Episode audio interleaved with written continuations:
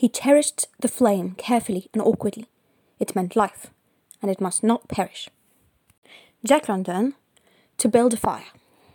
Aujourd'hui, de façon fort peu surprenante, j'ai décidé de vous parler du feu. D'où mes deux références. À la nouvelle de Jack London, qui est d'ailleurs euh, euh, traduite de façon un petit peu gauche par le titre euh, Construire un feu. J'ai l'impression que To Build a Fire est quand même vraiment plus idiomatique en anglais ou comme vous allez le voir en hébreu. Et qu'on parle peut-être moins aisément de construire un feu en français. Et ma deuxième référence s'intitule Torah of Fire and Water et c'est le titre d'un article du Rav Aaron Lichtenstein dont je pense qu'il va éclairer le symbolisme de cette fameuse construction euh, du feu, tel qu'il est suggéré à travers nos dapim 33 et 34, ainsi que de manière plus générale, à travers la conception du feu comme travail créateur, peut-être d'ailleurs travail créateur par excellence. Si l'on reprend simplement la Mishnah du Daf Betsa 33, on apprend, on aurait pu nous le dire plus tôt d'ailleurs, En Motzin et Haor, mina etzim, velomina avanim, etc., etc.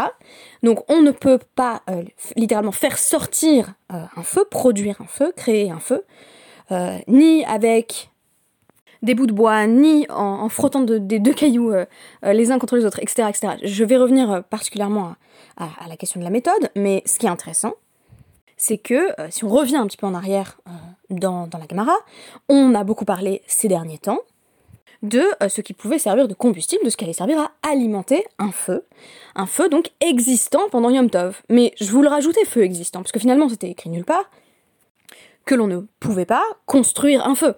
On en a quelques notions euh, lorsque on pratique euh, les fêtes juives. Du coup, bah, c'est un petit peu de l'ordre de l'évidence, mais à partir du principe qu'on avait posé jusqu'à présent, qui est le principe vraiment accepté par l'Agmara en vertu duquel on peut faire à Yom Tov ce qui permet la préparation de nourriture. On avait parlé de cette catégorie de Ochel Nefesh. Rien ne devrait empêcher d'allumer un feu, ce qui semblerait absolument nécessaire à la préparation de nourriture. En réalité, on prend conscience, euh, avec euh, cet ajout finalement assez tardif, euh, la Khmara ne fonctionne pas de manière strictement logique en ce sens qu'elle ne commence pas par nous exposer les principes très généraux. Par exemple, bah, on peut pas créer de feu, mais on peut alimenter le feu avec, avec les, les, je sais pas, les objets X, Y et Z. Elle nous dit les objets X, Y et Z sont susceptibles de poser problème ou pas. Ah, et par ailleurs, comme ça, en plein milieu du Pérec, On ne crée pas un feu, on l'alimente, tout simplement. Alors, même du point de vue de l'alimentation du feu, on sait bien qu'il y a des règles. Par exemple, euh, on a appris dans le DAF 33 que, euh, selon Rava, on ne peut pas utiliser un bout de bois euh, qui provienne d'un keli brisé pour alimenter un feu pendant Yom Tov, parce que ce bout de bois-là est susceptible d'être considéré comme muktzeh. Donc, Rava se situerait en ce sens en droite ligne de euh, la représentation de Mouktsé euh, de Rabbi il s'agirait d'affirmer que, bah, comme c'est un bout de bois qui provient d'un instrument cassé, d'un ustensile cassé, c'était pas Minamouchan, c'était pas préparé avant Yom Tov, c'est-à-dire que je ne concevais pas, par exemple, je sais pas moi, le, manche de ma, ma faucille en bois, par exemple, comme, combustible potentiel pendant Yom Tov. C'est vraiment aujourd'hui que va devenir explicite euh, l'idée en vertu de laquelle on ne peut euh, employer aucune méthode finalement euh, qu'on emploie habituellement pour allumer un feu dans le but de créer une nouvelle flamme. Et ça m'a évidemment fait penser à la nouvelle de Jack London où tout l'enjeu c'est bien entendu de construire un feu, mais surtout, parce qu'en fait le protagoniste y parvient, de faire en sorte qu'il ne s'éteigne pas. Je glisse bien entendu au passage que euh, la distinction entre euh, interdit de créer un nouveau feu euh, à Yom Tov et le contexte de la nouvelle ne tient pas vraiment, il n'y a pas, d'opposition entre ces deux situations, puisque bah, l'intérêt de la nouvelle, c'est que c'est un cas de Pikwar Nefesh, c'est-à-dire que l'homme, le protagoniste unique avec son chien, est en train de tenter en vain de sauver sa vie, et donc, dans ce cas-là, bien entendu, allumer un feu ne poserait euh, de problème ni à Shabbat ni à Yom Tov, en vertu de l'injonction de préservation de la vie.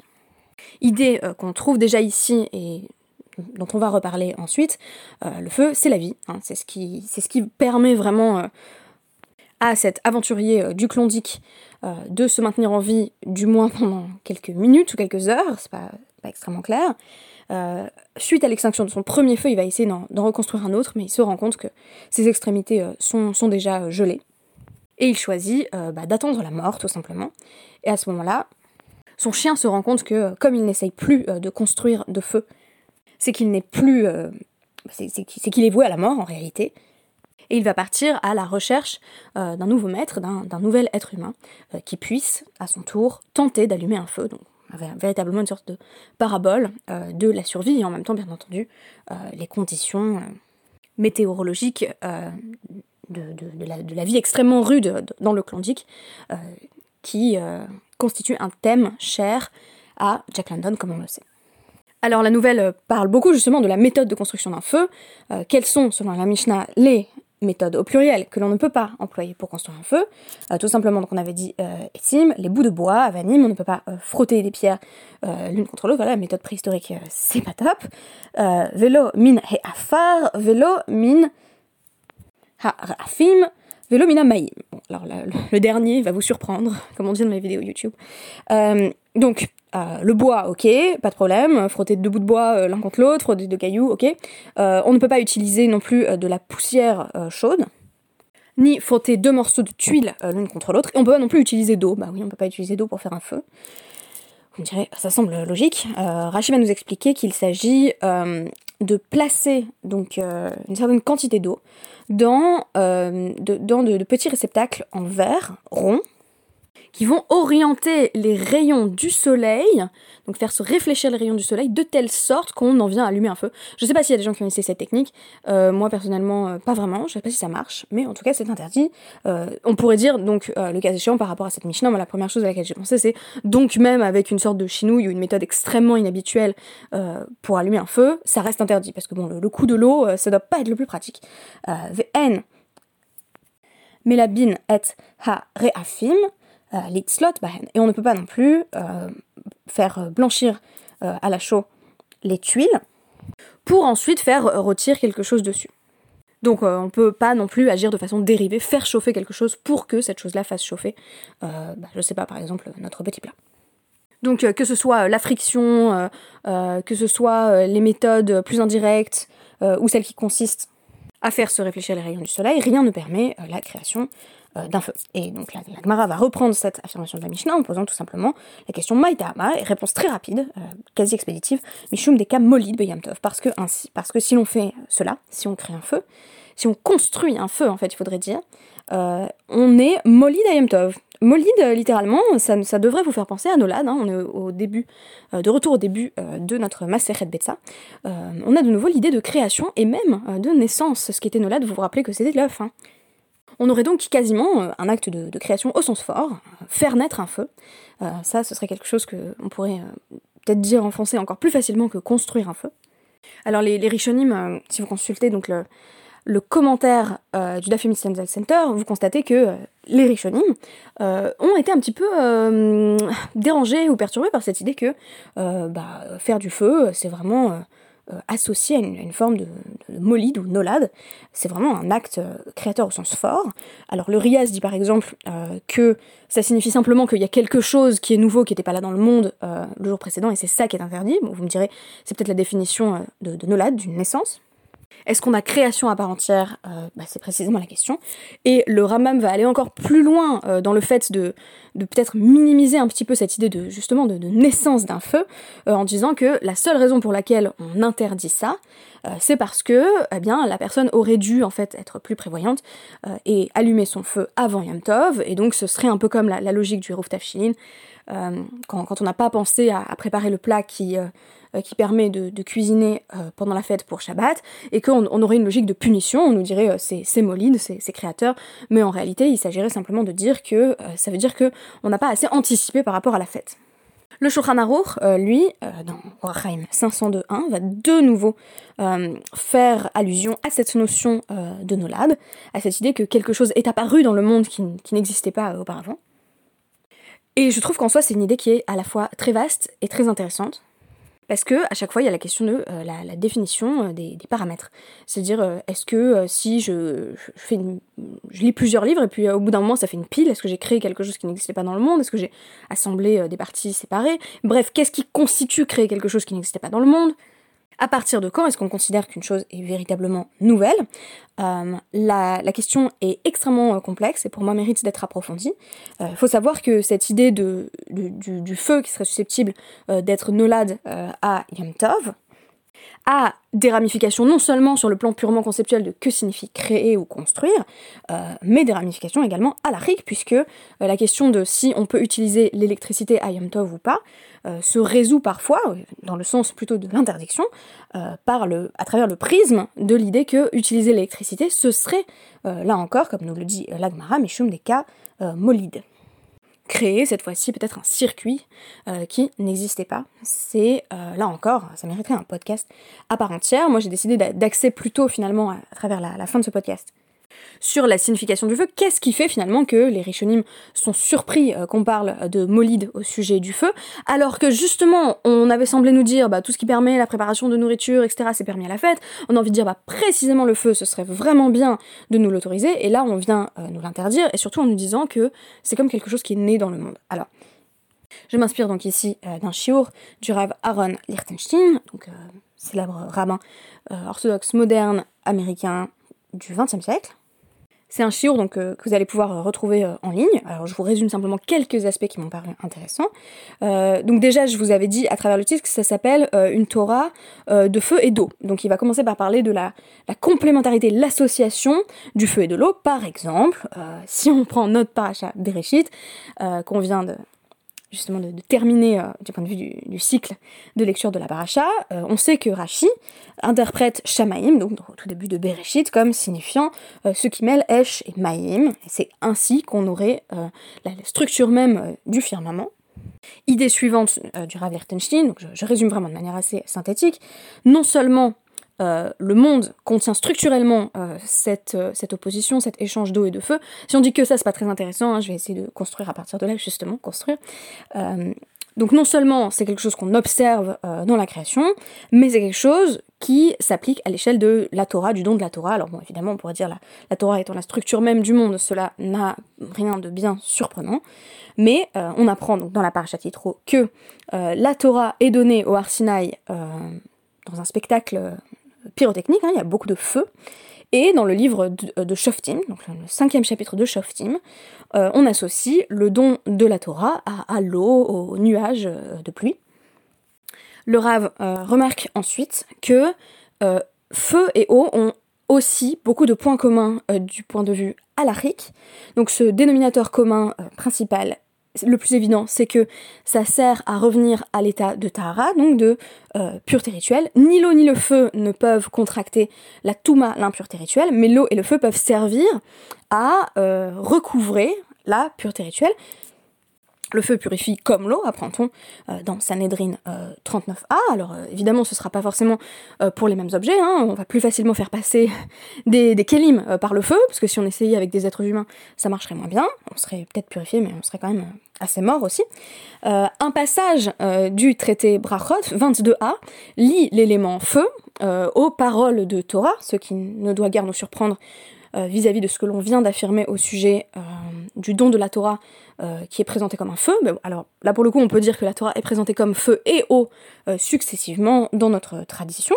On apprend donc, disais-je dans Brachot 22a, chez Ein divrei Torah mekablin tuma, les paroles de Torah ne, sauraient euh, contracter l'impureté rituelle chez Neymar, Halo Cho Devari Kaesh Neum Citation de Yirmiyahu 23-29, mes paroles ne sont-elles pas, les paroles de Torah donc, puisqu'il s'agit de citer ici Hachem, ne sont-elles pas comme le feu? Ma'ashen Mekabel Tuma Torah euh, Einan Mekablin Tuma De même que euh, le feu ne saurait contracter l'impureté, euh, les paroles de Torah ne sauraient non plus contracter l'impureté. Remarquer cela, c'est simplement euh, établir une liste de parallèles très intéressant. Euh, le va aller plus loin en affirmant que l'eau euh, représente en quelque sorte, ça, si vous avez écouté mes, podcasts sur le mikvé, je pense que ça, va à peu près dans le même sens, représente vraiment la nature, les eaux originelles, tout ce qui est finalement avant même euh, l'ordre de la création, et c'est pour ça que ça permet le renouvellement, euh, le renouvellement notamment de l'être, à travers le passage par les eaux du mikvé, on, dit vraiment un retour euh, à zéro, comme si on pouvait passer même en deçà d'un stade de création. On sait qu'avant avant même la création, justement, le, roi Elohim plane sur les eaux. Donc il s'agirait ici de ce qu'il y a de plus originel, de plus euh, primitif aussi, en quelque sorte. Et par opposition, euh, Rav va développer l'idée en vertu de laquelle euh, le feu, c'est toujours molide en fait, c'est toujours, ça dénote même d'un acte de création, et c'est pour ça qu'on se focalise autant dans, les mélachot de Shabbat, dans les travaux créateurs de Shabbat. Pour moi, construire un feu, c'est peut-être, justement, je dis d'ailleurs construire un feu, c'est l'acte créateur peut-être par excellence. Euh, le Rav Lichtenstein estime que le feu exprime la créativité, l'innovation et le dynamisme. On l'associe euh, tantôt euh, au, travail laborieux, notamment dans le DAF 34 de la Maseret Betsa, il est question de, ce qui est Tarach Shedlo, les les efforts qui ne sont pas nécessaires, notamment dans la tentative, donc au tout début du DAF 34, d'expliquer pourquoi on ne peut pas faire chauffer les dalles ou les tuiles affirme que l'un des, problèmes possibles, euh, ce serait justement que si on les fait, euh, chauffer euh, pendant Yom Tov, on les fait vraiment surchauffer en réalité, et que elles se fissurent, ça signifie que bah, elles sont pas utilisables, et donc on se retrouverait dans une situation de tarch l'oletzorer, c'est-à-dire que on a fait un effort particulier, peut-être que le feu, le fait de faire chauffer, surchauffer, relève généralement de cette démarche, on aurait fait chauffer, surchauffer quelque chose qui ne servirait à rien.